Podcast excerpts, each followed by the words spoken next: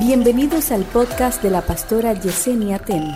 A continuación, una palabra de salvación, restauración y vida de Dios. Yo no sé si tú de verdad eres tan observador como yo, pero yo sí observo mucho y me doy cuenta que donde más crecen los árboles es en la orilla de los ríos. Y los árboles que están alrededor de un río son fuertes y robustos. Y la razón de esto es porque toda la basura que el río empuja hacia la orilla la transforma en abono.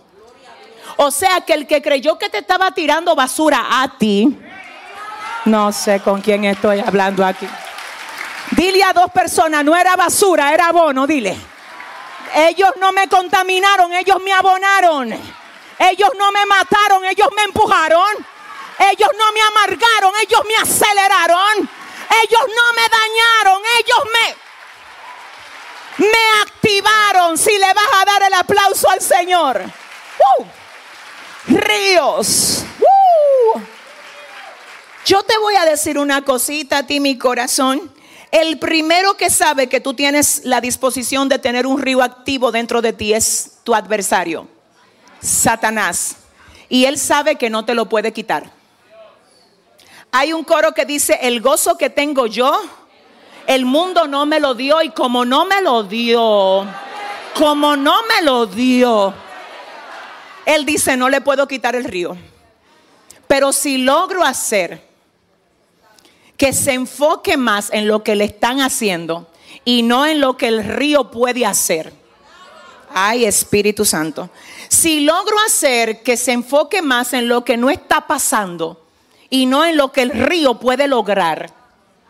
Si logro distraerlo viendo a otro que sí recibe lo que él quiere recibir, hago que se le olvide que tiene un río activo ahí. Dios mío, dile al que te queda al lado. Quizás no tengo casa todavía, dile, pero tengo el río.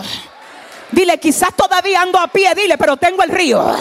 Quizás todavía no tengo lo que quiero, pero tengo el río. Quizás todavía no he visto lo que Dios me dijo, pero tengo. ¿Dónde está la gente que tiene? Ah, ah, ah, ah.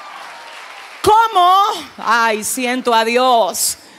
¿Cómo pierde la fuerza tu río? ¿Cómo ¿Cómo se convierte en un río pero que no tiene corrientes? ¿Qué es lo que hace el enemigo para que entonces ese río que tiene tanta fuerza y que si tú lo activas puede hacer tanto por ti? ¿Qué es lo que él hace para que se enfríe, para que se apague, para que no fluya? para que no cumpla con el propósito para el cual te fue puesto ahí. ¿Qué es lo que hace?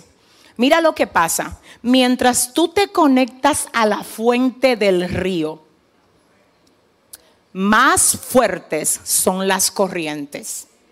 Mientras tú te desconectas de la fuente del río, el río se vuelve pasivo y pierde la vida y se queda estancado aunque sigue habiendo agua ahí. Santo. Cuando tú quieres poner a correr el río, necesitas conectarte a la fuente. Oye lo que pasa con esto de la fuente. Hay gente que aparentan estar conectados, pero no están. Porque no es aparentar estar conectado. Te tengo que contar lo que me pasó a mí en una ocasión. Era viernes y yo estaba predicando aquí en un lugar de la capital y al otro día sábado me tocaba predicar en la romana. Pasa que yo estaba preparando todo aquí porque era una conferencia de líderes en la romana que tenía que dar. Yo lo había preparado desde hacía cuatro o cinco días atrás y resulta que el iPad estaba como en seis cuando yo llegué de predicar esa noche. Yo conecto el iPad a la corriente y me duermo porque al otro día tengo que irme a las 7 para la romana. Cuando desconecto, el iPad está en, en 3 o en 2. Yo dije, ¿qué pasó ahí? Cuando veo el cable está bueno, el iPad está buena y hay corriente. Lo único es que estaba mal conectado. Parecía conectado, pero no estaba lo suficientemente conectado. No, déjame ver si Dios me ayuda. Que era que estaba donde hay corriente. No, tú tienes que oír. Que estaba donde hay, pero no estaba conectado a. Porque yo puedo estar donde hay sin estar conectado a. No, no quieren, no quieren aplaudir a Dios, no importa. Tú puedes estar donde hay sin estar conectado a. Déjame ver si Dios me ayuda. Hay lugares donde Dios te tiene que hay cosas que tú deberías estar aprovechando y tú estás donde hay, pero no estás conectado a. Y no estar conectado a es como no haber sido conectado del todo. Eso, eso, Dominga, eso fue como que yo no hubiese hecho el intento. Cuando me doy cuenta, era flojo que estaba. Era que había que empujarlo un poco para que pudiera recibir la corriente que estaba a disposición del cable, pero el cable no la alcanzaba.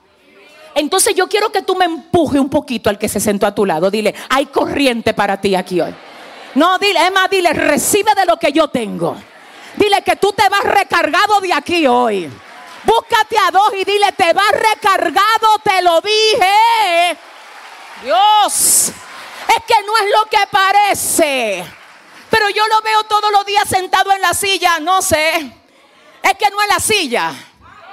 Es que no es la pared. Es que no es el cable. Es que si te está llegando corriente es que si el río está activo, es que si está empujando la basura que el enemigo te quiere lanzar, que qué está pasando contigo, Dios mío, dile al que te queda al lado, hay recarga hoy para ti. Dile, hay recarga hoy para ti. Mm. ¿Cómo se recargan los creyentes, los cristianos, los hijos del Señor? Mateo 26, 40 al 41. Jesús dice, oiga lo que dice. Jesús regresó a donde estaban los tres discípulos. Lo primero es que estos tres, ¿ustedes se acuerdan que le hablé de estos tres? ¿Quiénes eran ellos? Juan, Pedro y Jacobo. Los tres íntimos. Oh Dios, y esos son los íntimos. Esos son los que vieron a Jesús transfigurándose. Los que estuvieron con él cuando resucitó a la hija de Jairo Aleluya. Lo que estuvieron con él cuando resucitó al hijo de la viuda de Naín. Pero ahora que Jesús está en presión y está en proceso, está en el Hexemaní, los tres íntimos están durmiendo. Hoy el Señor vino a decirle a alguien, hay cosas que eres tú quien la has estancado.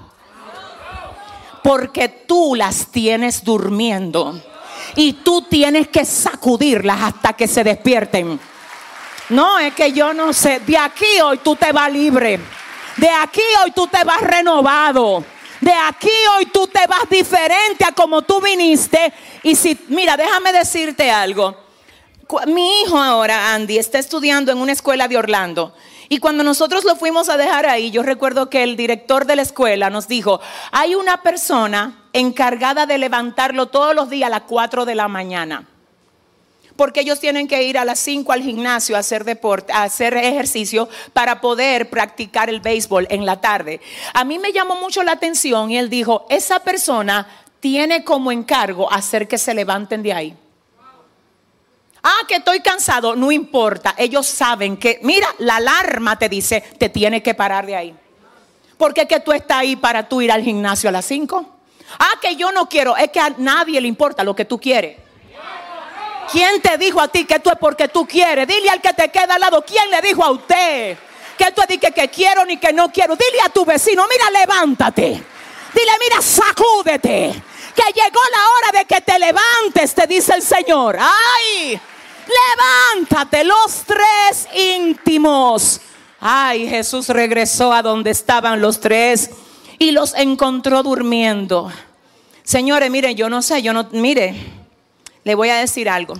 Lo ideal dice que el humano tiene que dormir ocho horas al día. Pero le voy a decir una cosa, una cosa es lo ideal y otra cosa es lo real. Te voy a hablar por mi experiencia. Yo tengo sirviéndole al Señor un poco más de la mitad de mi vida. Y te voy a decir algo por experiencia. Si tú te pones a llevarte de dormir y dormir, oye lo que va a pasar contigo. Hay una demanda que Dios te ha puesto a ti que va a hacer que tú duermas menos y tú tengas más energía que lo que duermen 10 horas al día. Yo vengo a lanzarle eso a alguien que se, se tiene que desatar. Dile al que te queda al lado, este es mi año. Dile, este es el año donde voy a dormir menos, donde voy a leer más, donde voy a dormir menos y voy a orar más, donde voy a hablar menos y voy a accionar más. ¿Dónde está la gente que dice, este es mi año?